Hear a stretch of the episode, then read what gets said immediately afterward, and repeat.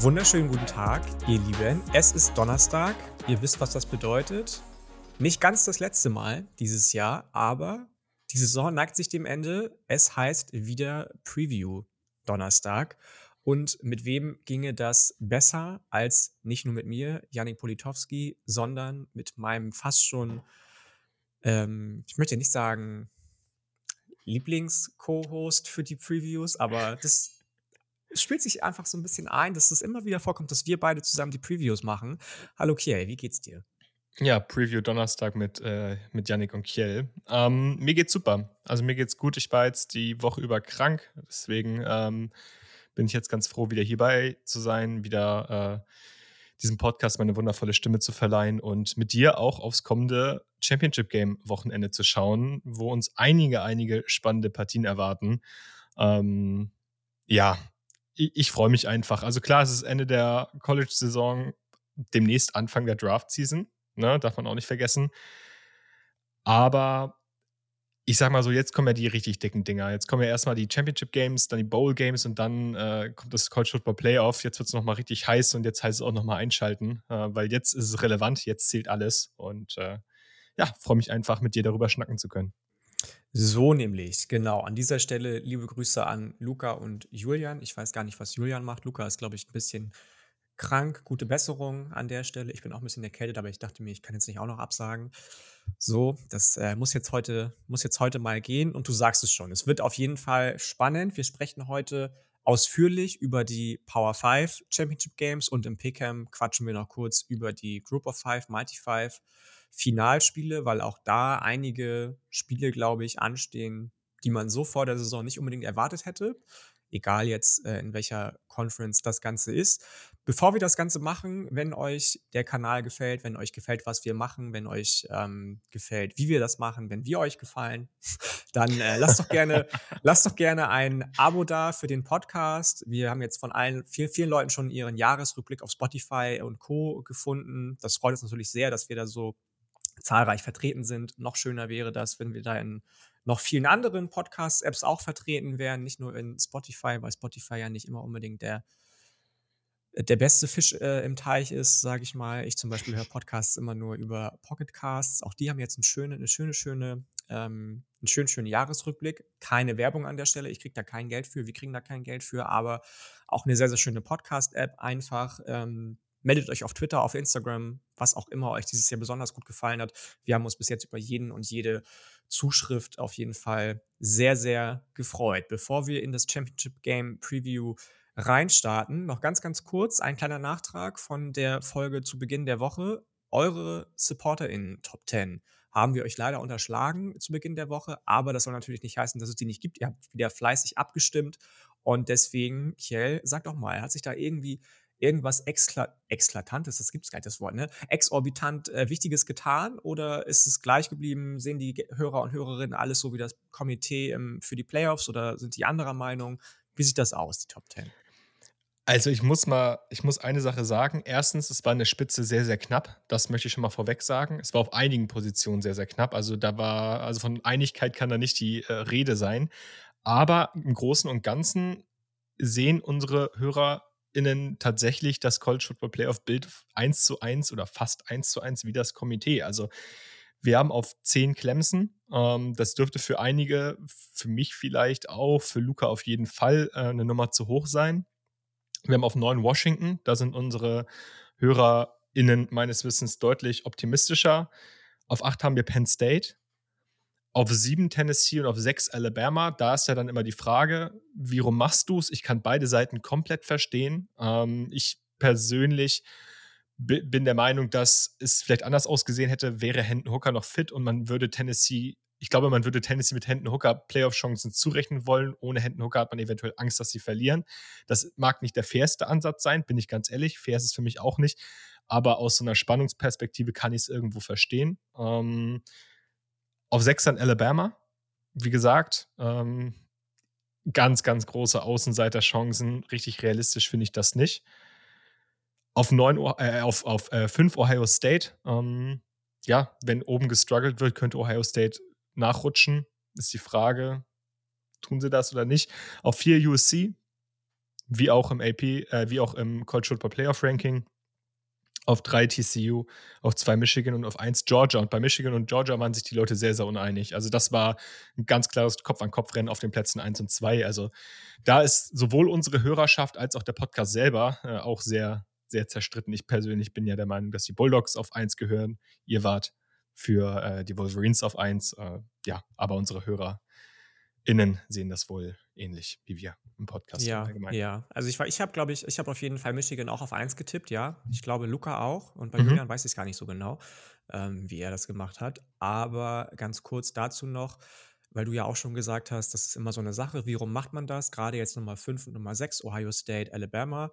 Ich muss gestehen, ich meine, ich bin ja eh bekannt als jemand, der von diesen ganzen Ranking, Metriken nicht der größte Fan ist in den USA, aber da muss ich auch sagen, ganz ehrlich, dass beispielsweise ein Alabama größere Chancen hat, noch ins Playoff zu kommen, als ein LSU, die im Championship Game stehen und auch vor Tennessee stehen, die sie geschlagen haben, muss ich jetzt nicht unbedingt verstehen. Will ich auch gar nicht weiter drüber reden jetzt und irgendwie. ich wollte dazu noch was sagen, aber müssen wir sag, nicht machen. Sag da gerne noch was dazu, aber ich, ich ähm, da muss ich ganz ehrlich sagen, das, das wird einfach nie in meinen Kopf reingehen. Ja. Das Ding ist, was ich da, das Problem, was ich mit diesem gesamten Ranking-System im College Football habe, ist, dass es halt ein komplett subjektives Ranking ist. Da müssen wir, also das ist ja einfach faktisch so. Und das Problem ist, du könntest es ja theoretisch objektiver gestalten, indem du auf dem Papier quantitativ Wins und Losses zählen lässt. So. Dann brauchst du aber kein subjektives Ranking machen, wenn du so vorgehen möchtest. So. Ich habe oft das Gefühl, dass wirklich am Ende dann dieses Entscheidende ist, okay, wir haben jetzt hier die Playoffs, angenommen, Team A kommt in die Playoffs oder Team B, welchem Team trauen wir zu, den ganz großen Fisch zu schlagen? So, und da kommen wir dann zum Thema Bias. Und ich bin gar nicht mal der Meinung, dass es ein SEC-Bias ist. Es ist in meinen Augen ganz klarer Georgia und Alabama-Bias, dass diese beiden Teams immer Vorrang gegenüber einem anderen haben werden, weil sie ihnen immer dieses Potenzial zugerechnet wird, den ganz großen Gegner schlagen zu können. Georgia hat jetzt keine Fehler gemacht diese Saison, die sind so oder so drin, noch vollkommen zurecht. Bei Alabama ist es wieder das. Ne? Alabama generell eine sehr, sehr strange Saison. Also ich habe schon ein paar Sachen gesehen, da meinten Leute, ja, wenn Will Reichert gegen Tennessee das Field Goal nicht verschossen hätte und äh, LSU die Two-Point-Conversion verkackt hätte, dann wäre Alabama jetzt anbieten. Ja gut, gleichzeitig, wenn Will Reichert gegen Texas das Field Goal verschossen hätte und gegen Texas A&M hätten sie sich in der letzten Sekunde mit auslaufender Uhr einen Touchdown reingeholt, dann wären sie jetzt mit vier Niederlagen am Start. So. Also es ist einfach eine Saison, die hätte in beide Richtungen gehen können und am Ende stehen sie so, wie sie stehen, komplett zurecht. Und in meinen Augen hat Alabama auch bei einem verlierenden TCU oder auch eventuell bei einem verlierenden USC nichts in den Playoffs zu suchen. Ja, ja, bin ich ganz bei dir, da kann ich dir einfach nur zustimmen, aber das geht ja schon los, immer jede Saison aufs Neue, wenn man über den Preseason Poll redet. Ja. Auch da ähm, stehen viele, viele Teams äh, am Anfang der Saison beziehungsweise zu Beginn der Saison auf Plätzen, auf denen man sie vielleicht nicht gesehen hätte. Oregon zum Beispiel, weiß ich gar nicht, wie sie jetzt vor der Saison standen. Ich glaube auf acht oder neun. Ja, so irgendwo die Richtung. Irgendwie so. So, und sie verlieren gegen Georgia krachend. Und zwei Wochen später waren sie komplett raus. So. Alabama ja. verliert zweimal gegen, gegen LSU, gegen Tennessee und das Höchste, was sie fallen, ist zwei Spots. So, ich check's einfach nicht. Ich check es nicht, ich verstehe es nicht, ich werde es nie verstehen, aber auch deswegen ist das Ganze so schön, wie es ist, wenn man sich da so drüber aufregen kann, wie wir es tun. Stimme ich dir zu. Ich war, ich war am überlegen, ob ich dazu noch was sage, aber ich glaube, dazu ist jetzt ehrlich alles gesagt worden. Ja, ähm, dazu ist da kann man sich, glaube ich, genau, zehn Jahre da kann man sich, wie gesagt, zehn Jahre darüber unterhalten, wahrscheinlich neuneinhalb Jahre davon aufregen, ein halbes Jahr irgendwie dann doch Argumente dafür finden. Ähm, genau. Jetzt sind wir soweit. Lass uns doch mal reinstarten in die Preview und wenn wir schon die ganze Zeit über die SEC und den gegebenenfalls existierenden Bias reden, lass uns doch auch mal mit dem Spiel anfangen, ähm, von dem ich glaube tatsächlich, dass es gar nicht mal so, so deutlich ist, wie es vor allem auch der Spread aussehen lässt. Ich meine, der Spread ist 16,5 Punkte zugunsten von Georgia. Ich ist er auf jeden Fall schon gewesen, das hatte ich gesehen. Ich weiß jetzt nicht, wie der Live-Spread ist. Ich schaue noch mal kurz, was Luca uns geschickt hat hier. Luca ist ja immer der. Nee, hat, nee doch nicht. Ist egal. Äh, ich glaube, er ist schon 16er Punkte zu Georgia gewesen. Genau, das heißt fast drei Touchdowns. Zwei Touchdowns mit Extrapunkt und einem Field Goal. Müsste LSU dann nicht zulassen. Vergiss, was ich sage. Ich bin auch krank. Ähm, 16,5 Punkte war der Spread schon zugunsten von Georgia. Das heißt, es sind dann umgerechnet genau zwei Touchdowns mit, Field, mit Extrapunkt und ein Field Goal, dass sie vor LSU stehen. Und ähm, ich glaube tatsächlich, dass LSU es schaffen kann, genauso wie sie es gegen Alabama geschafft haben und auch gegen Tennessee, die Bulldogs zu schlagen. Das hört sich erstmal wie ein Hot Take an, aber auch wenn sie gegen Texas AM aussahen wie, was weiß ich, Northern Texas oder so, keine Ahnung, ähm, bin ich der Meinung, dass die Defensive definitiv fähig ist, vor allem auch eine ähnliche Leistung zu bringen wie die Defensive der Bulldogs, die die ganze Saison überbringt, die ja sehr unaufgeregt spielen, trotz der ganzen Verluste, die sie in Richtung NFL-Draft 2022 hinnehmen mussten, weiter auf einem sehr, sehr, sehr, sehr hohen Niveau agiert, trotz dessen, dass Dan Lanning auch nicht mehr da ist, sondern jetzt Head Coach von Oregon ist. Kirby Smart hat es tatsächlich geschafft, einfach, da haben wir auch schon drüber gesprochen, die Kultur ruhig zu behalten, sein Team ruhig zu behalten, sein Team hungrig zu halten, aber auch trotz des äh, Gewinn des Netties und vor allem auch zu sagen, äh, Stetson Bennett, that's my guy. Ihr habt alle gelacht, der Milchmann, beziehungsweise der, der Postman. Ähm, auf den ver vertraue ich weiter und ich habe zwar hier einige Five-Stars in der Hinterhand, Brock Vandergriff und so weiter und so fort, aber ich will sehen, wie der weiter mit mir Erfolg hat und ähm, ich glaube, dass das eine der Sachen ist, die ähm, die LSU in den Griff, bekommen muss mit der Defensive, aber auch können. Wenn sie es schaffen, Daniel Washington, Brock Bowers und Co. zu, ähm, zu limitieren, wenn sie die Tidans hinbekommen, aus dem Spiel zu nehmen, weil bei den Receivern sehe ich ein bisschen schwarz, was Georgia anbelangt. Tatsächlich, die sind mir doch alle ein bisschen zu uneffektiv. Dann könnte das was werden zugunsten von LSU. Natürlich muss Jaden Daniels dann auch wieder attackieren über den Boden, Natürlich muss Harold Perkins wieder so spielen, wie er die ganze Saison, beziehungsweise die ganze zweite Hälfte der Saison spielt.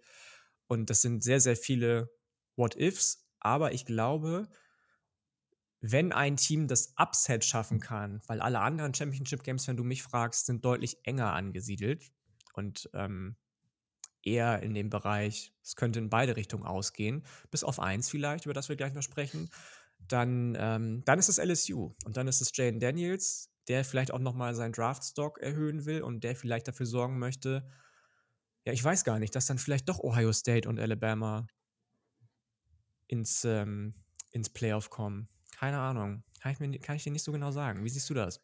Ja, ich bin mal gespannt. Du hast es schon angesprochen. Ähm, für mich wird es wichtig sein für LSU, dass sie defensiv Akzente setzen könnten. Das ist der Punkt, wo ich glaube, dass sie, also da können sie am ehesten ansetzen. Ähm, du hast es angesprochen, ähm, bei den Receivern siehst du eher schwarz bei Georgia. Also sie haben schon gute Receiver, aber ich glaube, dass LSU das mit den Defensive Backs ganz gut matchen kann. Äh, ich würde wieder versuchen, da die Matchups über die Titans zu suchen mit Brock Bowers und Daniel Washington. Ähm, Stetson Bennett bin ich mal gespannt. Der ist ja immer mal wieder ein Faktor als mobiler Quarterback. Nicht unbedingt immer in diesen designten Runs, hier und da auch mal den, aber auch gerne mal als Scrambler etc. Und da hat LSU mit Harold Perkins natürlich einen absoluten Difference Maker, den sie auf den Quarterback Spy absetzen können, ähm, der, der einfach äh, den, den, Closing Speed hat und die Awareness hat, um, um genau diese Dinge zu verhindern. Das hat er gegen Bryce Young sehr gut gezeigt. Das hat er gegen, gegen Arkansas mega gut gezeigt. Der ist einfach ist ein absoluter Playmaker.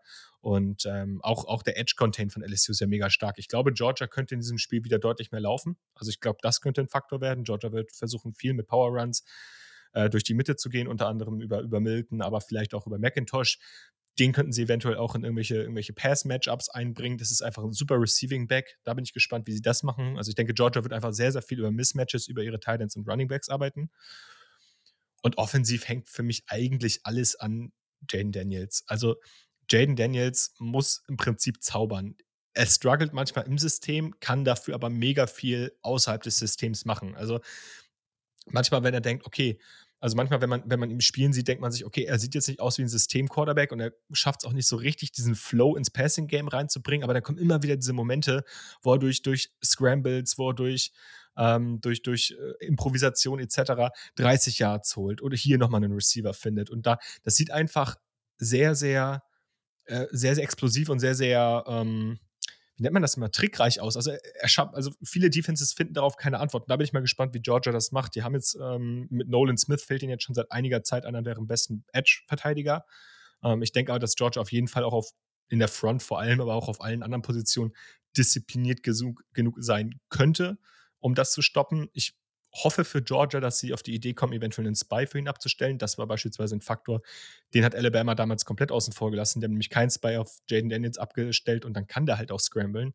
Ähm, wenn Georgia es schafft, Jaden Daniels irgendwie unter Kontrolle zu halten und diesen, diesen X-Faktor aus seinem Spiel herauszunehmen, dann wird es ganz, ganz schwer für LSU in meinen Augen hier offensiv äh, mitzuhalten. Und ähm, ich sehe ich seh, ich seh eine Möglichkeit, dass das klappt für LSU, aber da ist halt auch einfach wirklich diese Margin of Error so gering, dass ich am Ende doch noch Georgia mit den vielen Arten und Möglichkeiten zu scoren ein Stück weit vorne sehe. Ich finde den Spread hoch. Ich finde ihn nicht viel zu hoch, aber ein Stück zu hoch. Und am Ende denke ich mal, dass Georgia das Ganze auch relativ souverän gewinnen sollte.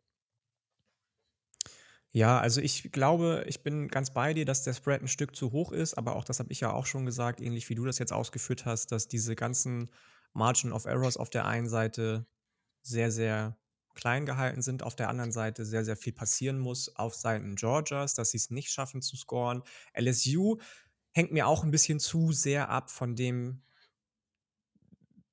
Level of Confidence, das, das Jaden Daniels mitbringt in dem Spiel. Und ich glaube, das ist einfach eine Defensive Front, die Georgia hat, die ein ganz, ganz anderes Level hat als viele andere Defensiven, die er bis jetzt gespielt hat diese Saison.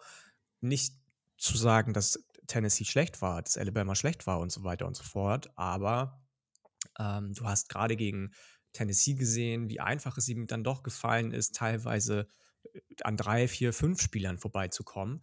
Und das wird gegen Georgia so nicht der Fall sein, denke ich. Und deswegen glaube ich auch, dass er der entscheidende Faktor ist, sowohl positiv als auch negativ ähm, für den Ausgang des Spiels. 16,5 Punkte, das sehe ich nicht, sage ich dir, wie es ist. Ich glaube schon, dass LSU auch ein bisschen dagegenhalten kann, dass sie Stetson Bennett ein bisschen limitieren können.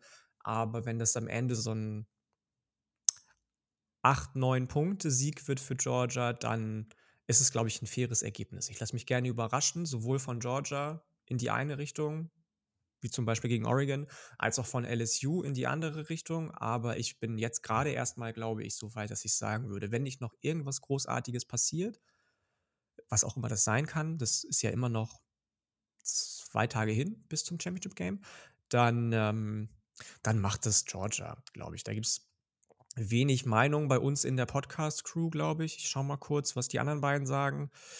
Ähm, Georgia gewinnt, sagt Luca und Georgia gewinnt, sagt Julian.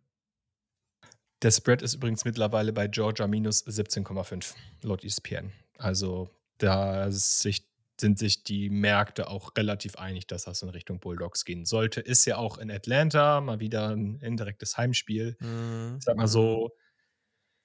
Ja, ja. Also ich, ich glaube auch, dass Georgia das machen wird. Aber wäre ja mal ganz interessant, wenn nicht, was dann ja. so passieren würde. Ja, wobei das mit den indirekten Heimspielen, das ist ja im College Football auch so eine Sache. Mit, ähm, da gibt es große Verträge mit irgendwelchen, mit ja. irgendwelchen Sponsoren. Das ist ja ähnlich bei, bei Texas oder Texas AM, wenn sie im AT&T Stadium spielen, zum Beispiel in Dallas. Es ist ähnlich, wenn, wenn ähm, Florida gegen Georgia spielt, the world's largest cocktail party, die immer eigentlich ein Heimspiel für Florida ist, obwohl es das nicht ist.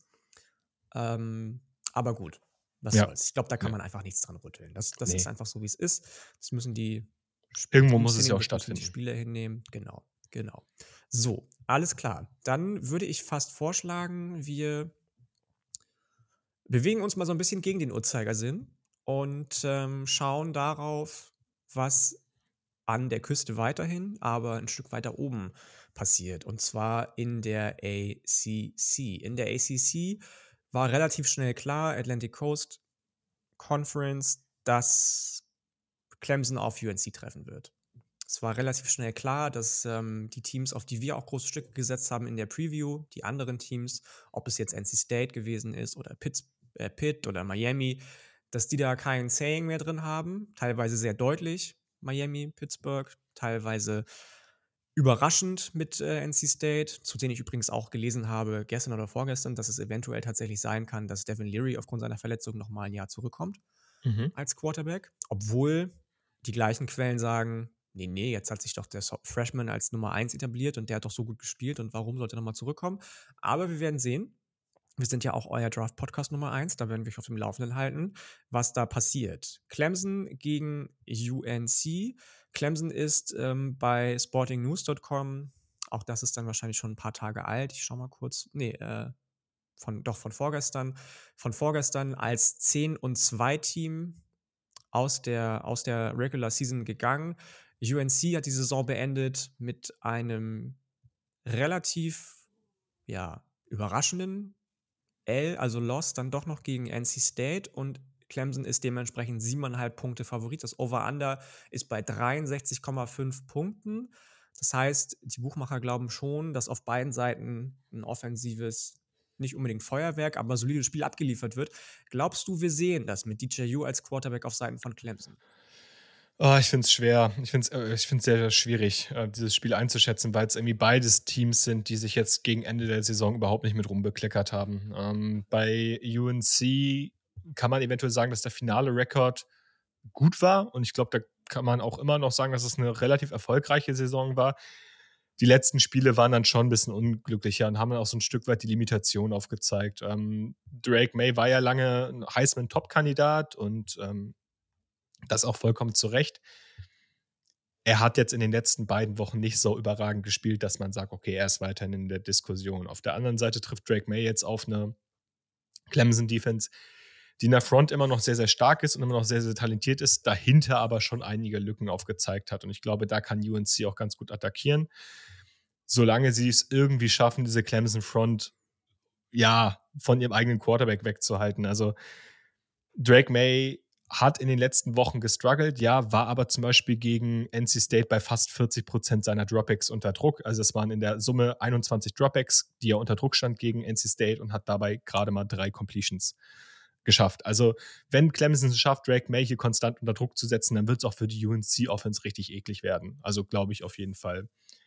DJU, boah, das, das, ist, bei dem ist das wirklich immer so ein Up and Down. Also am Anfang der Saison war, war ich sehr pessimistisch, dann ist er immer besser in die Saison reingekommen mit, mit guten Downfield-Shots, mit präzisen Downfield-Shots, aber gefühlt trifft er die nicht mehr. Und es ist auch schwer, diese Downfield 50-50 Balls konstant zu treffen. Da sind viele Overthrows dabei, da sind viele dumme Picks dabei, muss man einfach mal ganz klar so sagen. Ähm, ich wünsche ihm, dass er, dass er das abstellen kann. Ich glaube auch, dass er das gegen eine sehr, sehr fehleranfällige UNC Secondary auf jeden Fall schaffen kann äh, da wieder, wieder besser zu treffen. Und ich denke, sie werden auch mit Will Shipley ganz anständig den Ball laufen können. Und ähm, am Ende glaube ich, dass Clemson hier eventuell das etwas talentiertere Team so in der Gesamtheit ist. Aber ich würde in Drake May einfach niemals abschreiben. Ich weiß nicht, wie siehst du das? Ich sehe das ähnlich. Ich glaube, dass viel auch an DJ Uyangalele hängen wird, ähnlich wie es bei LSU gegen Georgia mit äh, Jane Daniels der Fall ist, der ja wirklich innerhalb der Saison dann doch merklich abgebaut hat, der fast 6% Completion Percentage verloren hat, der deutlich weniger Touchdowns in der zweiten Saisonhälfte geworfen hat, als es in der ersten Saisonhälfte getan hat. Und man auch gesehen hat, trotz dessen, dass er immer noch eine Erscheinung ist auf der Position des Quarterbacks, einfach körperlich und physisch, dass er auch wieder mehr so ein bisschen in Richtung steifer Signal Caller und Statue ähm, gegangen ist, so wie es letztes Jahr gewesen ist.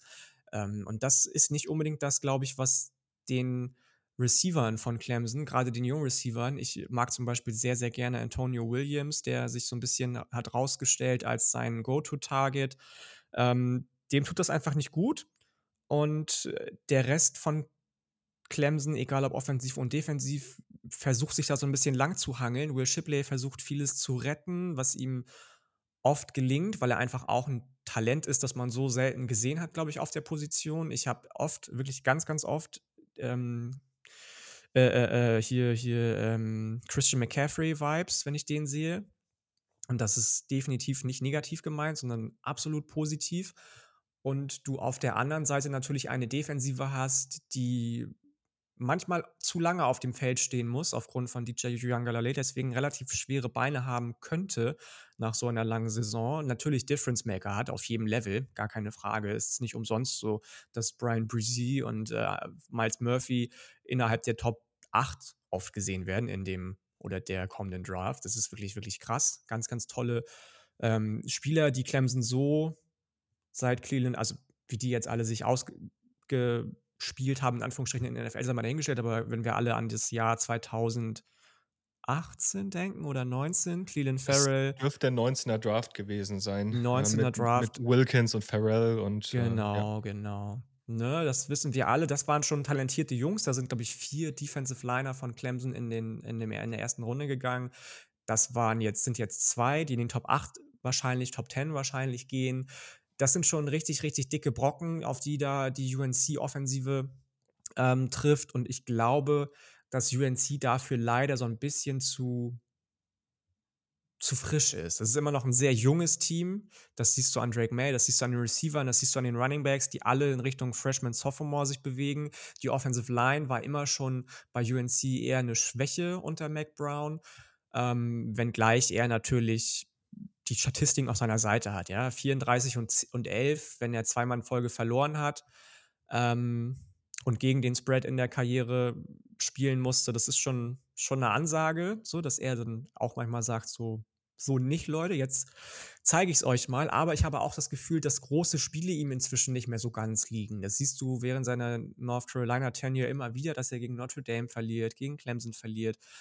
Ähm, und das passiert leider in einer Häufung, die du dir eigentlich nicht erlauben kannst, wenn du Championship Caliber ein Team aufstellen möchtest, wenn du ein Team hast, das jetzt auch auf dem Recruiting Trails immer mal mehr, immer wieder Five Stars einsammeln kann aus dem eigenen Staate und es reicht dann irgendwie einfach nicht, wenn du immer in wichtigen Partien dann doch unterliegst. So, da kann, kann glaube ich, auch Drake May wenig für diese Saison. Das ist wirklich ein Generational Talent, möchte ich fast Talent, ähm, sowohl über, den, über die Luft als auch am Boden. Sechs Touchdowns auch erlaufen mit 629 Yards.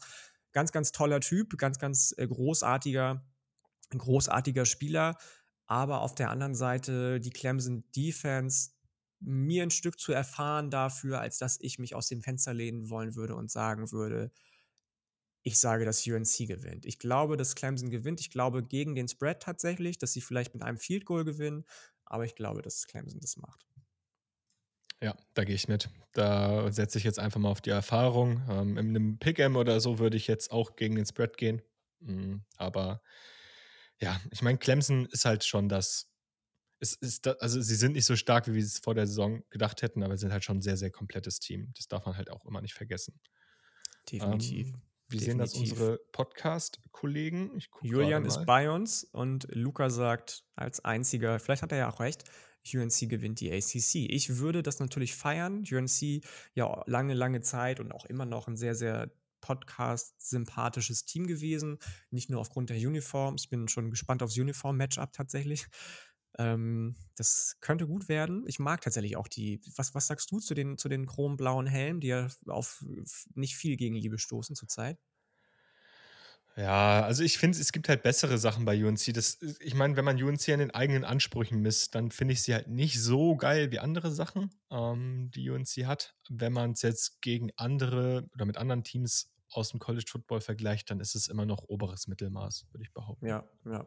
Also es gibt ähm, bei Chrome sowieso, finde ich, nur Hot oder Flop, muss ich ganz ehrlich sagen. Also Ja. ich habe ähm, zum Beispiel was war das neulich? Da hat irgendein Team, ich glaube, das war, das ist, du hast, du hast doch äh, Washington State als Uniform of the Week Yes, gebrandet, yes, oder? ich fand Reds. die, die Uniforms da nicht so, muss ich Ich fand, ich fand den Helm halt nice, ne? Aber Ja, ich halt nicht. ja, So, das das ist, war äh, so ein das Helm zum. Beispiel, den ich nicht genommen hätte als Chrome Helmet. Aber sei es drum, so unterschiedlich sind die Geschmäcker. Das ist auch vollkommen okay. Ich bin gespannt, ob uns irgendein Spieler ähm, überzeugen kann, ob das vielleicht mal so ein Spiel wird, in dem Miles Murphy und Brian Brzee, die immer sehr unaufgeregt wirken, finde ich, und sehr unaufgeregt ihren Case für Top 5 im Draft oder in der Draft machen, auch mal so ein Monster-Game raushauen kann und sagen oder können und sagen können, hey Leute, hier sind wir und ähm, wären wir mal am College Football Playoff, dann würdet ihr sehen, was auf euch zukommt jetzt. Aber ob das wirklich so kommen wird, weiß ich nicht. Wir bewegen uns weiter in Richtung ja Norden eigentlich schon. Und das ist das Spiel, das ich vorhin meinte, als ich gesagt habe, da könnte es sein, allein schon aufgrund des Records, dass man vielleicht einen sehr, sehr klaren Favoriten hat.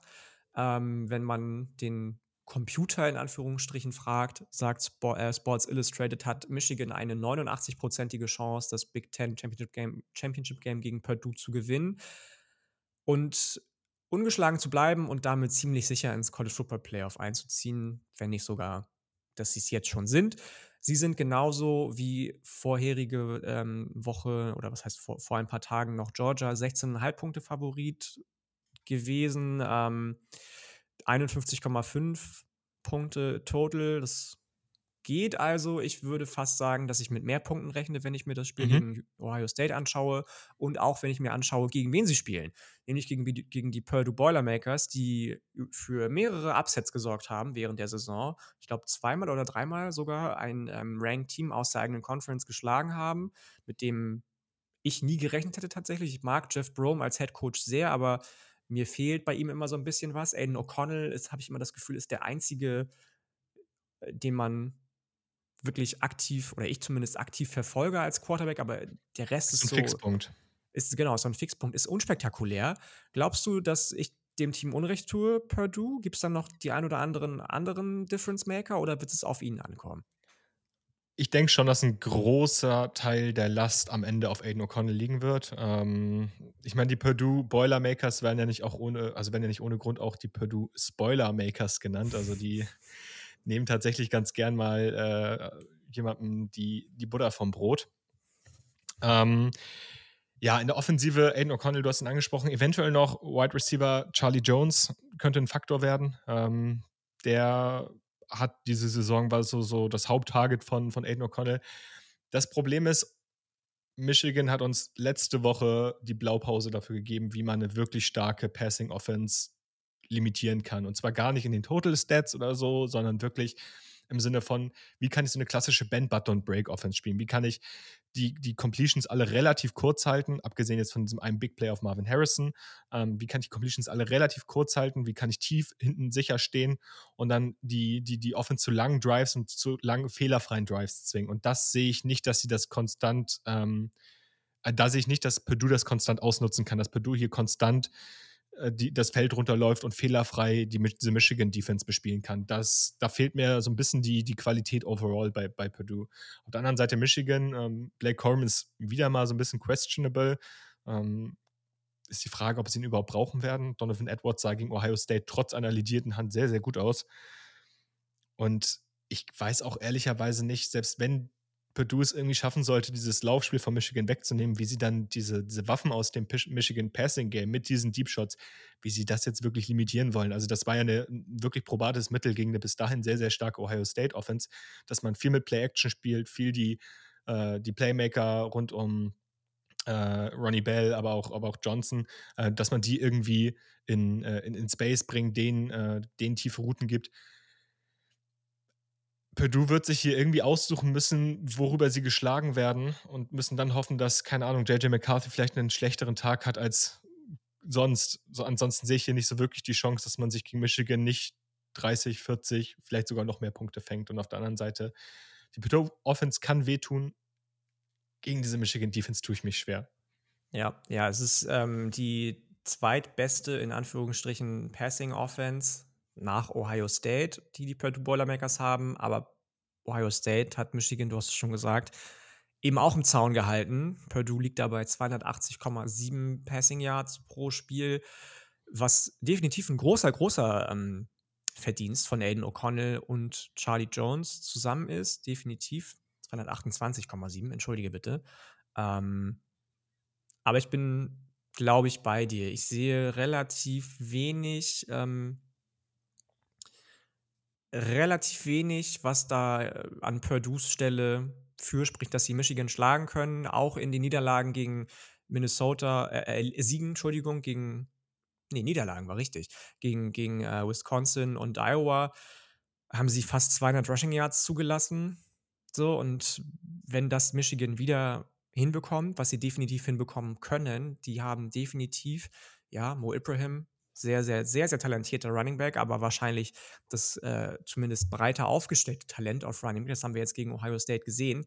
Und ähm, dann, dann sehe ich da, muss ich sagen, schwarz für Purdue. Das war eine schöne Saison, glaube ich, eine schöne Geschichte, dass sie es geschafft haben. Natürlich auch aufgrund von vieler Verfehlungen anderer Teams in der eigenen Division in der West ins Championship Game einzuziehen, ins Conference Championship Game. Aber ob sie wirklich, wirklich gegen Michigan, die unfassbar solide, unfassbar abgeklärt und trotzdem auch in den wichtigen Momenten flashy gespielt haben und wie vom anderen Stern gespielt haben fast, gerade jetzt letzte Woche gegen Ohio State, dann, wenn es drauf ankommt und wenn es nur eine Hälfte eines Viertels ist, ähm, weiß ich nicht unbedingt, inwieweit Purdue da irgendwie Chancen ausgerechnet werden und sind die 89 Prozent vielleicht doch doch fast schon fair. Man soll natürlich niemals nie sagen und es gibt ja nicht umsonst den Spruch Any given Saturday. Im College Football gilt der wie nirgendwo sonst. Aber ich tue mich sehr, sehr schwer, hier gegen Michigan zu routen und auch gegen Michigan zu wetten. Werde ich nicht tun. Und hier glaube ich auch tatsächlich, dass der Spread machbar ist. Dass äh, Michigan gewinnen wird und das nicht zu knapp. Ja, leider. Andererseits, wie gesagt, Purdue ist immer dafür gut, irgendwem da die Butter vom Brot, vom Brot zu nehmen, irgendwem die Saison zu verhauen. Kann natürlich ja, auch hier passieren, aber wir, wir müssen ja im Prinzip mit dem argumentieren, was wir bisher gesehen haben. Und da sehe ich Eben. ehrlicherweise keine Eben. hohe Chance. Absolut, genau, genau, so sieht's aus. Ich auch nicht wirklich, dass wir uns da einig sind. Luca und Julian sagen das Gleiche. Ist, glaube ich, nicht, ich, ich möchte jetzt nicht sagen, nicht verwunderlich, aber nicht unfair. Das kann man, nee. kann man nicht haten, glaube ich. Okay, dann sind wir bei Spiel Nummer 4 von 5 angelangt und ich glaube, dieses Spiel wird so ziemlich das Wichtigste. Sowohl für die Playoff-Implikationen als auch für die Zukunft des Teams oder der Teams, die da mit dabei sind, als auch für die Head Coaches, um vielleicht entweder ein Kapitel abzuschließen oder erfolgreich zu beginnen und trotzdem zu Ende zu bringen nach der ersten Saison, nach dem ersten Jahr. Wir haben ja schon an der, in der Folge Anfang der Woche über USC so ein bisschen gesprochen, die im Pac-12 Championship Game stehen, tatsächlich schon im ersten Jahr von Lincoln Riley gegen die Utah Utes, die sich heimlich still und leise wahrscheinlich einfach zum konstantesten Team der Pac-12 der letzten Jahre gemausert haben, die es vermeiden, Spiele zu verlieren, die sie nicht verlieren dürften, die immer dann da sind, wenn sie da sein sollen, die eine sehr, sehr solide Basis defensiv haben, die mit Cam Rising einen sehr, sehr spannenden Quarterback haben, die trotz schlimmer, schlimmer Schicksalsschläge auf ihren Seiten. Innerhalb eines Jahres sind zwei Studenten der Utah University leider gestorben und ähm, damit als Team umzugehen, ist ja auch nicht immer einfach. Die es trotzdem geschafft haben, vielleicht auch für diese Spieler zu sagen, hey, wir fokussieren uns, wir wollen das, die Jungs hätten das auch gewollt und wir sind es denen schuldig, unser Bestes zu geben, weil das hätten sie auch getan und das Woche für Woche tun und immer wieder Favoriten stolpern lassen, ähm, Oregon geschlagen haben, USC geschlagen haben. Das ist also quasi das Rematch der beiden jetzt. Gegen Oregon haben sie verloren. Entschuldige bitte, ja, du hast recht. Natürlich, natürlich. Oregon hat gewonnen. Knapp und mit weniger Punkten, als wir alle dachten. Ja. Wo nix ja. war nicht so drauf wie die Wochen davor, richtig, entschuldige bitte. Ähm, aber USC zum Beispiel innerhalb der Saison geschlagen haben. Womit auch keiner gerechnet hätte, wahrscheinlich nach den ersten Wochen von USC. Ähm, weil die waren wirklich phänomenal und jetzt sind sie noch viel phänomenaler Ende der Saison. Ähm, also die Trojans wirklich, wirklich ein dicker, dicker Fisch. Glaubst du, es kommt auf die beiden Quarterbacks an, Cam Rising und Caleb Williams? Oder glaubst du, die Defensiven können da auch ein Wörtchen mitspielen, mitreden? Ja, wir haben ja zum Glück, ähm, wir haben ja hier den Vorteil, dass wir das Matchup in dieser Saison schon einmal hatten das ist das Gute. Wir können uns ein bisschen angucken, okay, was hat damals gut geklappt? Und damals waren es die beiden Quarterbacks, die hier komplett im Fokus standen. Also sowohl Cam Rising als auch Caleb Williams haben ein echtes Feuerwerk abgeliefert. Natürlich auf die eine oder andere Art und Weise. Ähm, Cam Rising hatte da sehr, sehr viel Mithilfe von seinem Teil Dalton Kincaid. Das war ähm, ein absolutes Monsterspiel, was er da aufs Parkett gebracht hat.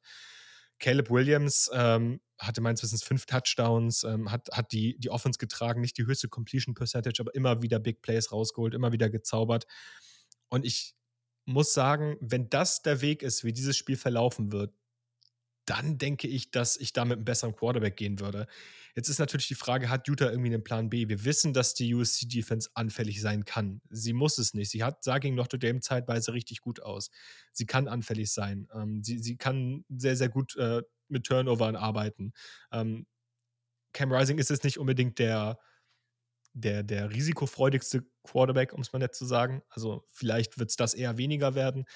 Aber ich glaube, USC kann da auf jeden Fall ein paar Akzente setzen defensiv, wird wahrscheinlich tief nicht allzu viel zulassen. Also Utah muss hoffen, dass sie dass sie konstant den Ball bewegen können, eventuell auch aufs, übers Laufspiel und muss hoffen, dass sie ähm, die USC-Defense so lange wie möglich auf dem Feld behalten können und gleichzeitig hoffen, dass sie diese Big Plays gegen Caleb Williams irgendwie abgeschaltet bekommen. Es wird natürlich schwer. Caleb Williams hat eins der besten Wide Receiver Cores der, Big, äh, der Pac-12, wenn nicht sogar das Beste. Ähm, das natürlich irgendwie zu limitieren wird schwer.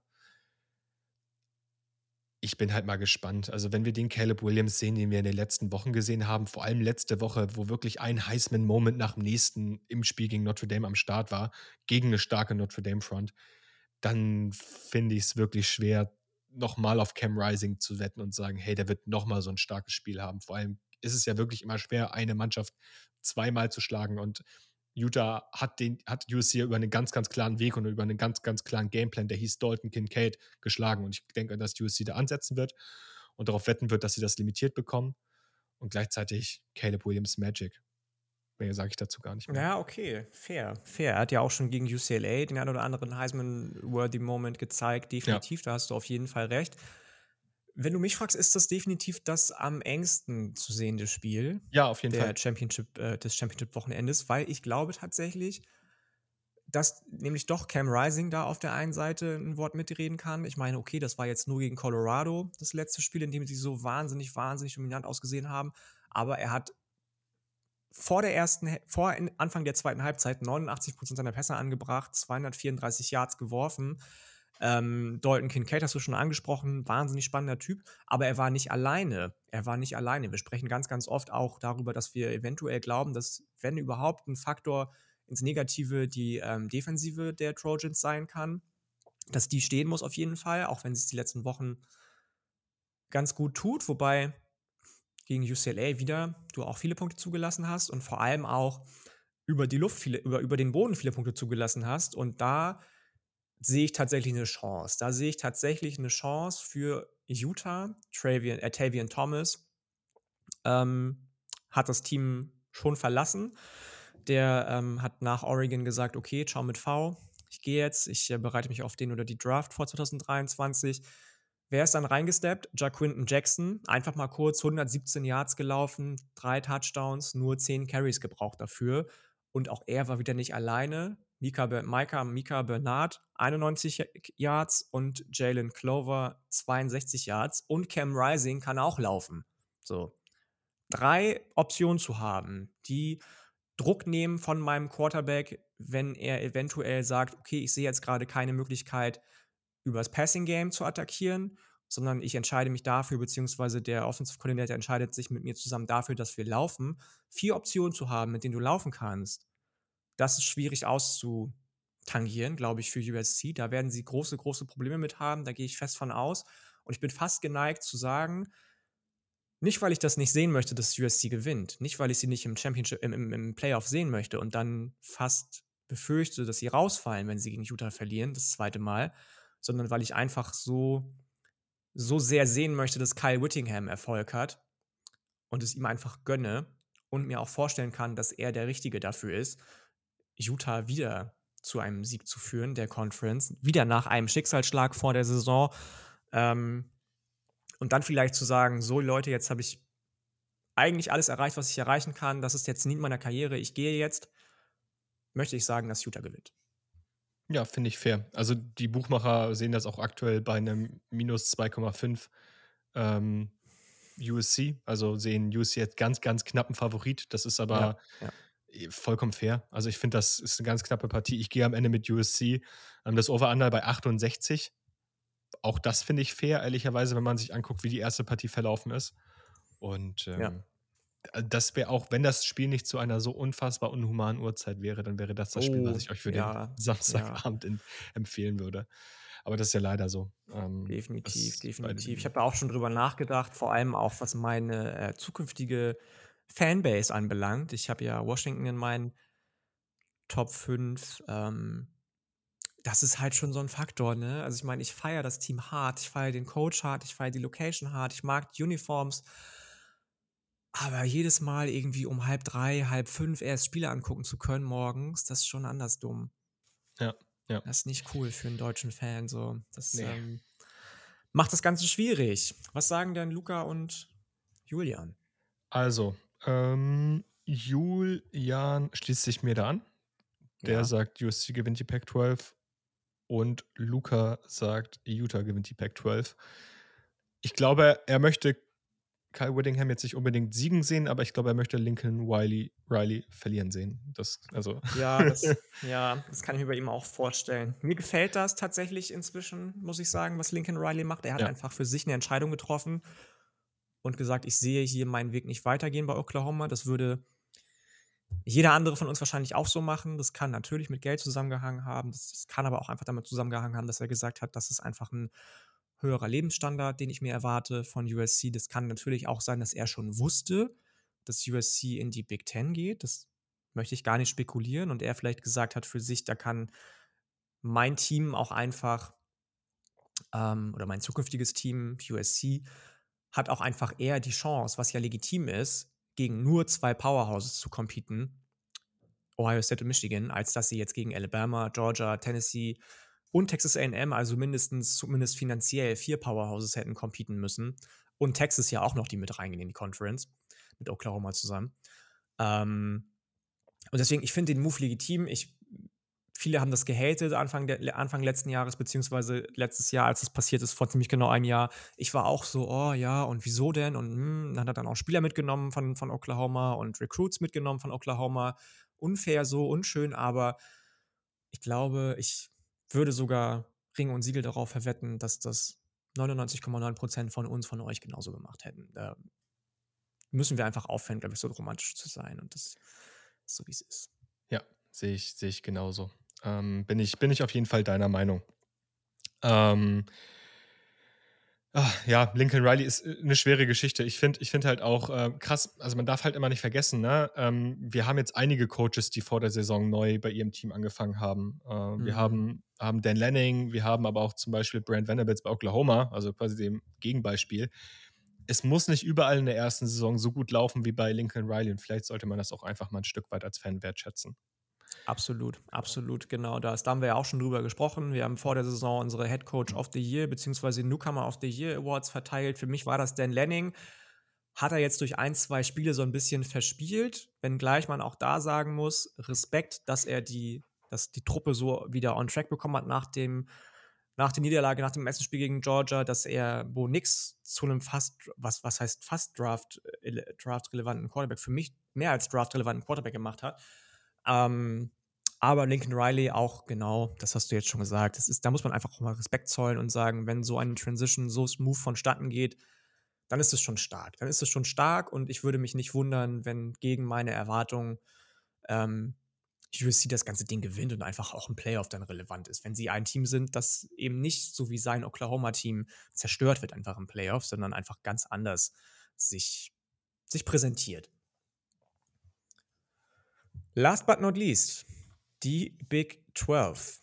Falls ihr dazu mal genauere Informationen haben wollt zur Big 12 allgemein, ich kann mir gut vorstellen, dass unsere Freunde vom Horns and Horses Podcast, Lukas, Peter und Philipp, da auch noch mal deutlich intensiver drauf gucken als wir. Hört da gerne auch mal rein.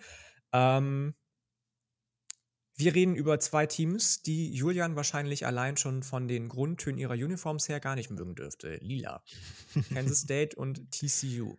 Über TCU hat er sich ja neulich schon schön ausgelassen mit ihren Icy Whites, die ihm gar nicht gefallen haben.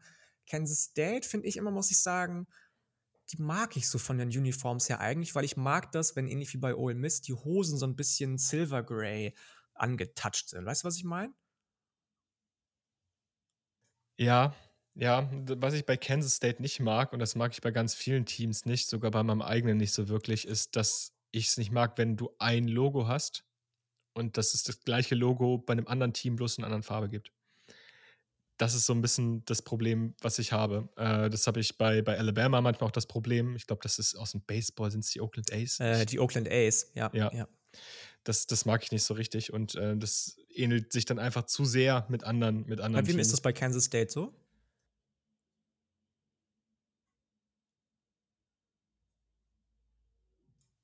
Ähm, sorry, ich wurde gerade angerufen, richtig weird. Plötzlich ploppt das auf meinem Bildschirm auf. Ich habe das irgendwo, ich weiß nicht, ob es bei einer Highschool war. Ich meine, das ist das Problem, das ist bei einer, bei, bei diversen, bei diversen Colleges wird das natürlich von irgendwelchen Highschools und so weiter Mhm, adaptiert, aber das mhm. zerschießt mir jedes Mal das Logo. Zum Beispiel bei Ja. Ohio State, bei den Buckeyes kannst du es halt nicht eben so kopieren, weil dieser Schriftzug mit eingearbeitet ist. Ne? Ähm, aber das ist dann eine ganz andere Geschichte. Nicht, Ich dass habe ich mich neulich ein Logo gesehen, das war irgendwie so 'n so 'n Mischding aus den Florida Rat wie heißen die noch mal? Aus der Florida A&M, aus der FCS, so und Ja. diese Rattlesnake, Auburn und Minnesota. Das Oh war Gott. auch wild. Ja, Also, also das ich war glaube, da können die Programme auch selber gar nichts für, weil die oftmals wahrscheinlich auch die ersten waren, die es hatten. Also, keine ja, Ahnung, nicht, dass ich ja, jetzt Kansas State hier irgendwie kein Plan. 'n vor falschen Vorwurf mache, ähm, aber Aber das ist ja. ja ähnlich wie mit mit Spitznamen. So Wild wie Ja. viele Wildcats gibt es? So, Ja, wie viele Tigers gibt es? wie viele So. Tigers gibt es? Das ist einfach so. Ja. Ne, egal. Wir schweifen ab, auf jeden Fall. Es treffen sich 2 Teams, von denen wir zumindest zur Hälfte nicht gedacht hätten, dass sie diese Saison schon so erfolgreich sein werden mit neuem Personal und oder mit neuem Headcoach. TCU, perfekter Rekord. Das vierte Mal in der Geschichte. Und ähm, man würde, glaube ich, lügen, wenn man sagen würde, das hängt an wem anders als an Sony Dykes. Oder sehe ich das falsch? Ne, das finde ich, siehst du komplett richtig. Klar, also da ist auch sehr, sehr viel Emerging Talent, also Talent, was einfach sehr, sehr gut eingesetzt wird und sich dann halt sehr gut in der Offensive oder auch Defensive entfalten kann. Ähm, Gerade die Offensive sprechen wir immer wieder an und ich kann es auch immer wieder betonen. In meinen Augen hat TCU innerhalb der 12 wahrscheinlich die vielseitigste Offense. Ähm, ich glaube, Texas kann da noch ein Wort mitreden, aber ich finde TCU ein gutes Stück konstanter, gerade offensiv.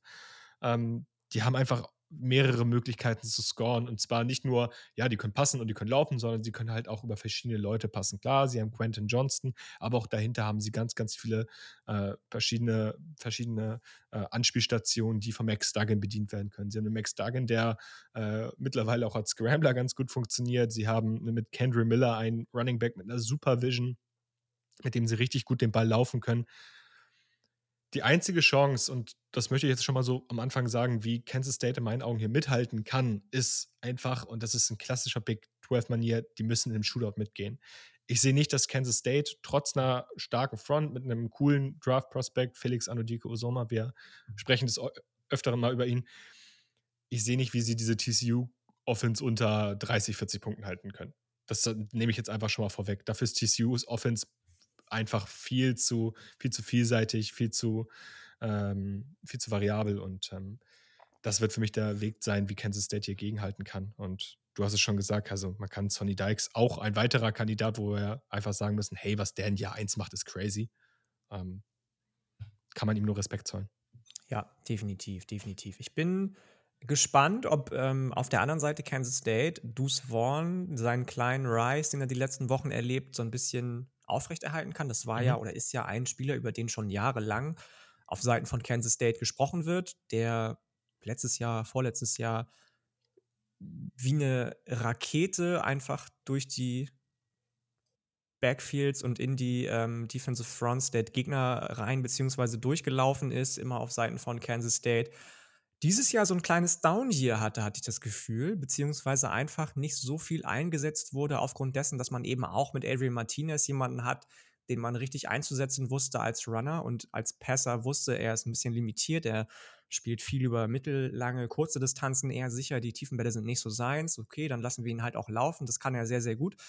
Ähm, in den letzten Wochen konnte Vaughn so ein bisschen zeigen, was auch er kann. Und das hat so ist, ist, das geht so ein bisschen in die gleiche Kerbe wie eben bei Utah gegen USC. Das sind dann schon zwei Spieler, auf die die TCU-Front sich konzentrieren muss. Ja, okay, auch eine TCU-Offensive ist sehr, sehr vielseitig.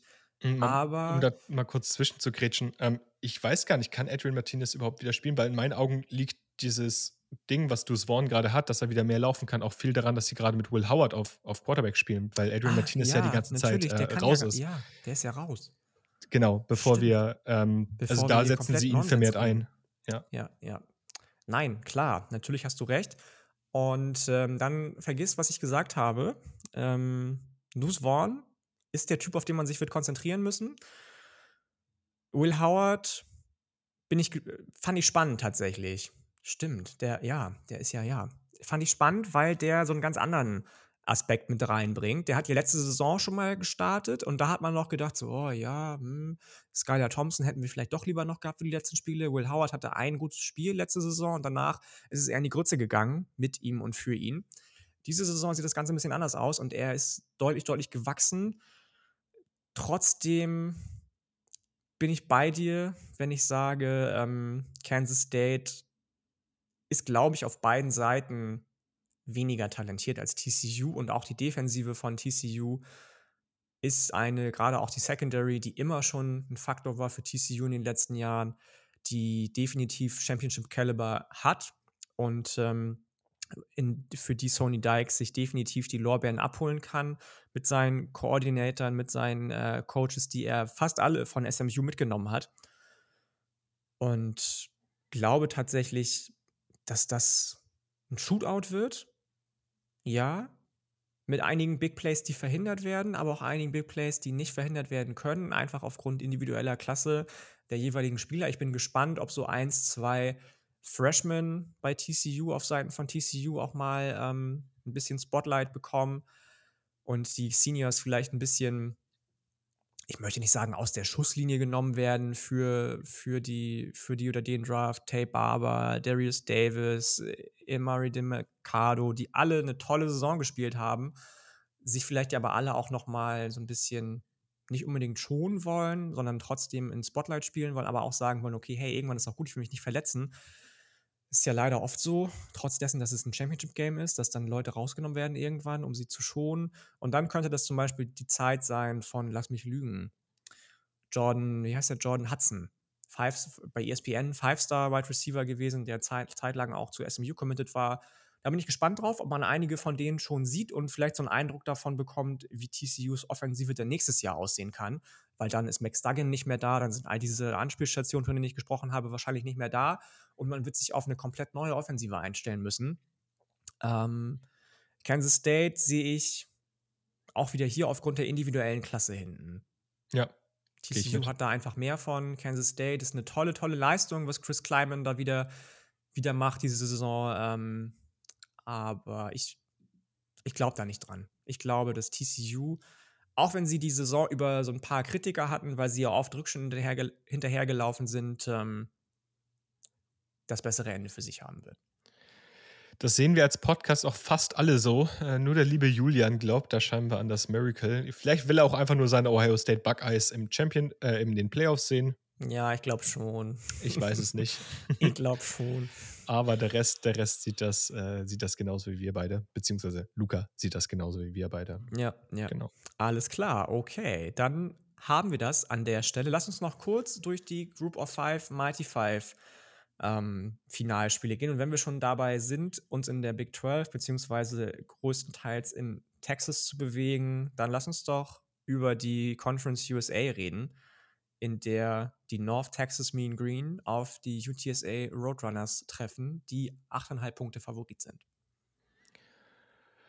Ja, und ich bin ehrlich, ich, also ich bin ganz ehrlich, ich habe mit North Texas jetzt nicht so viel am Hut, aber ich vertraue der UTSA Offense. Ich finde, die haben da sehr, sehr spannende Spieler, gerade auf Receiver und ähm, denke, dass die Roadrunners das am Ende machen werden. Miep, miep. Äh, miep, miep, miep, miep. Die ja auch miep, einen sehr, sehr, sehr, sehr aufstrebenden, spannenden Headcoach haben, die Roadrunners, der letztes Jahr erst nach der erfolgreichen Saison oder vor, der, vor dieser Saison seinen Contract um zehn Jahre äh, verlängert hat. Ich bin gespannt tatsächlich auf North Texas, muss ich sagen. Der Quarterback, der schon, ich glaube, 29 ist, spielt eine grandiose Saison. Ähm, und ich sage, er macht das. Er führt die North Texas Mean Green zu einem Conference-Sieg, nachdem sie ja jetzt ihren Athletic Director verloren haben an West Virginia. Ich weiß noch nicht so ganz, was ich davon halten soll. Der gleich gesagt hat, wir behalten Neil Brown nämlich als Head Coach zumindest noch für eine Saison mh, hm, glaube ich an die Mean Green. Ich mag deren Jerseys, deren Uniforms. Ich mag irgendwie, dass die, dass die nicht zum Texas Collective der ganzen Universities gehören, so wie ja UTEP oder UTSA. Ähm, und deswegen North Texas Mean Green schafft den Upset. Ich weiß gar nicht, ob ich da alleine bin. Nee, nee bist Julian du nicht. ist bei mir und Julian Luca ist bei auch dir. daran. Ja. Ja, äh, also ja. Julian sagt North Texas outright, genauso wie du und äh, Luca und ich glauben beide an ein UTSA-Cover, genau. UTSA-Cover. Das, äh, das ist schön. Ich weiß gar nicht, wenn wir jetzt uns dann doch weiter Richtung, Richtung Gegenuhrzeigersinn bewegen, was dann als nächstes kommt. Ich glaube, die AAC ist dann schon die nächste Conference, oder? Oh, müsste ich mal überlegen. Wir sind jetzt in Texas, wir gehen nach rechts. Ja, entweder. Ja. Die MAC kommt danach. Und die Sunbelt ja. davor. Nee, die Sunbelt kommt nach der AAC und dann, ja. So, okay. Dann lass mit der AAC weitermachen. Lass uns damit weitermachen. Das ist, glaube ich, auch die Conference, zu der wir am meisten sagen können. Es trifft die Tulane Green, Tulane Green Wave auf UCF, auf die Knights von Gas Malzahn, der da etwas geschafft hat, glaube ich, dass ich ihm nicht mehr zugetraut hätte. Ich habe gedacht, nach Auburn ist der komplett washed und warum fängt er überhaupt nochmal an, irgendwo zu coachen bei UCF? Respekt, mit denen geht es ja jetzt auch in die Big Ten 2024. Ähm, hat er sich durchgesetzt diese Saison gegen Cincinnati unter anderem, gegen Houston, gegen SMU. Houston hatte ich ja auch ganz hoch auf der Rechnung zum Beispiel. Aber nein, zwei Außenseiterteams haben es geschafft in den oder die Championship. Und ich glaube, bei beiden kann man sagen, dass es zum Großteil an allen liegt. Also ja. beide haben einen tollen Quarterback, beide haben ein tolles Receiving Core, beide haben tolle Running Backs, beide haben tolle Defensiven und einen tollen Head Coach. Will Fitz hat ja auch jetzt zum Beispiel Angebote ausgeschlagen, Head Coach von Power 5 Teams zu werden in der kommenden Saison, weil einige Spots immer noch offen sind, hat gesagt, nein, ich bleibe hier in Louisiana, ich bleibe bei der Tulane Green Wave, habe jetzt meine Jungs so lange begleitet und sie hier hingebracht und möchte jetzt einfach nicht Unruhe reinbringen in das Championship oder vor dem Championship Game, dass ich, als dass ich sage, okay, ich gehe jetzt einfach, schau mit V. Er will diesen Erfolg sich und seinem Team gönnen. Glaubst du, dass sie Favorit sind nach der tollen Saison oder dass UCF der Favorit ist? Ja, ich sag mal so, UCF hat sie ja schon mal geschlagen in dieser Saison. Ähm, damals eine, eine Monsterpartie gerade über den Boden von John Rice Plumley, ähm, der sehr, sehr, sehr viel gelaufen ist ähm, und damit der Tulane Defense gar keinen Gefallen getan hat. Sie haben jetzt in der letzten Woche, also Tulane hat jetzt in der letzten Woche gegen, gegen Cincinnati gespielt, gegen Evan Prater, nicht zu wechseln mit dem eigenen Quarterback, ähm, einem, einem Sophomore-Quarterback ähm, von Cincinnati, der auch sehr mobil war. Und den haben sie ganz gut in Schach halten können, größtenteils in meinen Augen. Ähm, wenn sie da ähnlich agieren wie gegen Plumlee, der nochmal ein anderer Typ ist, aber mobile Quarterbacks, äh, gibt es immer so ein paar Mittel und Wege, das Ganze ganz gut zu verteidigen, glaube ich, dass sie die UCF Offense besser im Griff haben können gleichzeitig, ich mag die Tulane Offense. Ich bin ein riesengroßer Fan immer wieder von Ty J. Spears. Ich finde den so cool. Same, same. Ähm, ich finde den sehr gut. Jetzt schon ein ganz, ganz großer Draft-Crush über die letzten Wochen geworden. Wahrscheinlich ähm, in manchen Kreisen schon als zu spät abgestempelt, aber ist mir egal. Ich halte den weiter. Deuce, äh, Deuce oder Dü, ich weiß gar nicht, wie man ihn ausspricht. Deuce Watts, den Wide Receiver. Ja, ja. Sehr, sehr spannender Spieler auch. Ja, und ähm, ich glaube, dass Tulane dieses Mal defensiv konzentrierter agieren wird gegen Plumlee und deswegen das Spiel am Ende des Tages gewinnen wird und auch den Spread covern wird. Ist wahrscheinlich fair. Ist wahrscheinlich fair. Ja. ja. Gehe ich mit. Gehe ich mit. Luca geht da natürlich auch mit, ne? Wir sind es nicht anders gewohnt. Und äh, Julian auch. Julian sagt auch, dass Tulane covern wird. Julian genau. sagt das auch. Dann sind wir uns ja, ja einig. Ja, komplett sogar.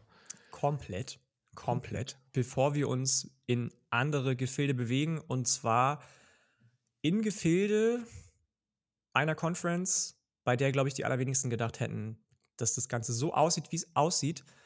Die Sunbelt.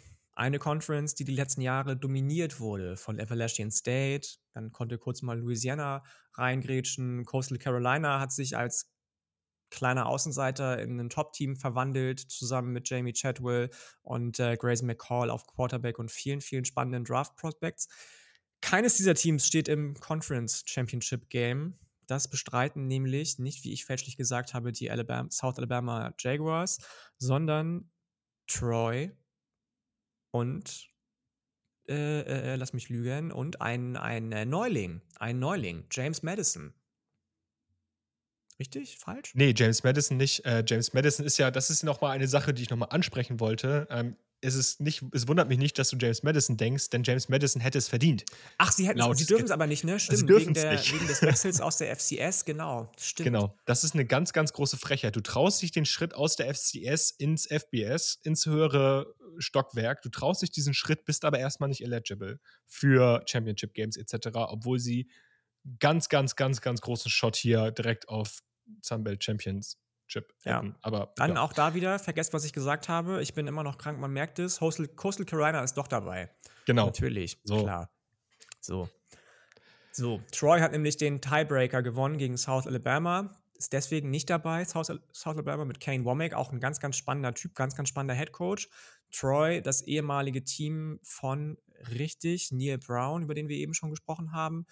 John Sumrall, Head Coach von Troy, hat, glaube ich, gesagt, was jeder Coach gesagt hätte, ich bin stolz auf meine Jungs, das haben wir seit Januar äh, uns äh, darauf vorbereitet, auf dieses Spiel. Ich bin froh, dass wir einen Rhythmus bekommen haben, dass wir ins Rollen gekommen sind. Und das auch noch zu hosten in Troy, Alabama, das ist, glaube ich, schon stark. Ähm, du hast mit Kimani Vidal einen ganz, ganz, äh, ganz, ganz starken Running Back, 208 208 Yards gelaufen, glaube ich, und vier Touchdowns, 244 Yards und zwei Touchdowns die Woche davor gegen Louisiana Monroe. Mhm. Ähm, tolles, tolles Team, auf jeden Fall. Gunnar Watson, auch ein Quarterback, der Name, dessen Name euch vielleicht was sagt, ist der Quarterback der Troy Trojans und ähm, auf allen Ebenen sind die einfach gut. Ja, Secondary mit Reddy Stewart zum Beispiel auch einen ganz, ganz spannenden, ganz, ganz spannenden ähm, ja, äh, äh, ich weiß gar nicht, Cornerback oder Safety, müsste ich mal rausfinden. Und Coastal Carolina erscheint mir fast so ein bisschen nach der Saison wie der, wie der Außenseiter. Man hat wenig gehört von Jamie Chatwin, man hat wenig gehört von Grayson McCall, man hat wenig gehört von all den Spielern, die das Team eigentlich so stark gemacht haben, die vergangenen Jahre. Da sind einige in den die Draft gegangen, ja, aber auch einige wieder zurückgekommen. Woran lag das eigentlich? Haben die sich selbst einen Maulkorb verpasst oder die waren ja dann doch auch trotzdem sehr erfolgreich diese Saison? Ja, sie waren vom Denken her sehr erfolgreich. Ähm, sie haben jetzt die letzte Woche von den eben angesprochenen, von der eben angesprochenen James Madison University mal so richtig auf den Sack bekommen. Äh, 47-7 ja. dürfte das gewesen ja. sein. Also da zeigt sich auch nochmal, James Madison hat es auch verdient, da zu stehen oder hätte es auch verdient. Safe. Ähm, gleichzeitig hat Coastal Carolina eigentlich eine solide Saison gespielt. Die waren jetzt nicht übermäßig splashy, aber waren eigentlich wieder gut, waren ja auch zeitweise gerankt, ähm, haben dann gegen Old Dominion äh, zwischenzeitlich mal verloren. Ja, also ich habe halt relativ wenig Vertrauen in Coastal Carolina nach der kompletten, ich will es eigentlich nicht sagen, Meltdown-Performance in der letzten Woche gegen, mhm. ähm, gegen, gegen James Madison. Ich würde es Troy gönnen und weißt du was? Ich, ich gehe dann jetzt auch einfach mit Troy und sage, Troy covert das auch noch, weil, also das war ja, das war ja gar nichts. Und in der Woche zuvor hätten sie gegen Virginia spielen sollen. Mhm. Äh, war aus gegebenen Gründen hat das nicht stattgefunden. Aber ja, Troy einfach für mich das Team der Stunde, gerade vor allem über dem Boden. Ja, ja, gehe ich mit. Gehe ich mit. Schade für Coastal Carolina, gerade auch für die vielleicht noch vorhandenen Draft-Hoffnungen von Grayson McCall. Gehe ich mit. Ja. ja. Gut. Die Jungs, was sagen die? Die sagen Coastal Carolina outright. Also Julian sagt, nee, Coastal Carolina macht das Ganze. Und ähm, Luca ist bei uns, bei Troy. Ja, und ich sehe gerade, ich muss jetzt gleich anders picken, sonst habe ich mit Luca wirklich eins als die gleichen Picks. okay, okay. Okay, na gut. Lass uns mal noch kurz, das ist, glaube ich, die Conference, der wir zu Unrecht am wenigsten Liebe geben innerhalb unseres Podcasts, auch über die MAC sprechen. MAC Championship Game, Toledo Rockets gegen Ohio. Richtig? Das ist vollkommen richtig. Vollkommen gegen die Ohio richtig. Bobcats. Nicht zu verwechseln mit der Ohio State an alle, die äh, noch neuer Korrekt. im College Football sind. Das ist nochmal eine Nummer darunter, sage ich mal, vom, vom Spielerischen. Korrekt. Ja. Ähm, wir reden, oder ich würde ganz gerne kurz über Jason Candle reden, den Head Coach von den Toledo Rockets. Ich glaube, das ist ein Head Coach zusammen auch mit Sean Lewis, der Head Coach der Kent State University, in der MAC, der wahnsinnig spannend ist und wahnsinnig interessant ist für viele, viele Power 5 Teams, weil das jemand ist, der entgegen der eigentlich gängigen Football-Philosophie da oben, die ja auch in der Big Ten immer hochgehalten wird, Rushing First, voll auf den Pass setzt und einfach nur sagt, Attacke Leute, nach vorne, schmeißt die Bälle euch so, wie ihr könnt um die Ohren und fangt sie auch am besten noch. Ähm, das macht er schon seit einigen Jahren hat inzwischen einen Rekord von 45 zu 30. ähm, mit den Toledo Rockets. Es war nicht immer einfach, diese Saison. Klar, du bist reingekommen gegen Teams Long Island und UMass 2-0 gestartet. Ähm, hast aber dann zum Beispiel von Ohio State natürlich auf den Sack bekommen mit 77 zu 21. Das ist jetzt nicht unbedingt das, was du sehen willst. Ähm, in so einem, in Anführungsstrichen, fast schon Derby, sage ich mal. Und dann hast du gegen San Diego State zum Beispiel auch verloren. So, das war ein Spiel, das du nicht hättest verlieren dürfen. Und danach ging es aber los. Danach hast du sehr, sehr überzeugend gespielt gegen Central Michigan, gegen den aktuellen Champion Northern Illinois und ähm, Runner-up letztes Jahr Kent State, angesprochen, das Team von äh, Sean Lewis. Und immer 21 Punkte im Schnitt erzielt. Das ist jetzt kein großer Schnitt, aber für so ein MAC-Team, auch wenn das an, an, ähm, an zuerst werfen denkt, dann doch immer stark irgendwie, hatte ich das Gefühl. Danach war es aber wieder komisch. Danach ähm, hast du dir gegen Buffalo eher schwer getan pff, großer Faktor Turnover wieder. Weiß ich nicht. Die, die sie gerettet haben, so, schaffen sie das auch gegen, gegen, ähm, gegen Ohio oder ist es ein Team, das vielleicht Angstgegner sein könnte? Haben die irgendwelche, irgendwelche ähm, Waffen entgegenzusetzen, einem Team, das so richtig heiß und kalt ist, viele, viele tolle Sachen macht, aber auch manchmal Sachen macht, die man nicht so wirklich verstehen kann auf Seiten von Toledo? Also ich bin hier eigentlich relativ klar bei den, also was heißt klar bei den Ohio Bobcats. Ich habe ehrlicherweise nicht so viel Akzent in der Mac drin, habe aber tatsächlich letzte Woche aus, äh, ich will es jetzt nicht Langeweile nennen, aber da deshalb, weil nichts anderes läuft unterhalb der Woche, ähm, hier mal ein bisschen die ähm, ein bisschen das Spiel gegen Bowling Green angeguckt und fand das eigentlich ganz cool, was die Ohio Bobcats da gemacht haben. Also haben eine sehr, sehr interessante, sehr, sehr spannende Offense, über, auch wieder über viele Facetten.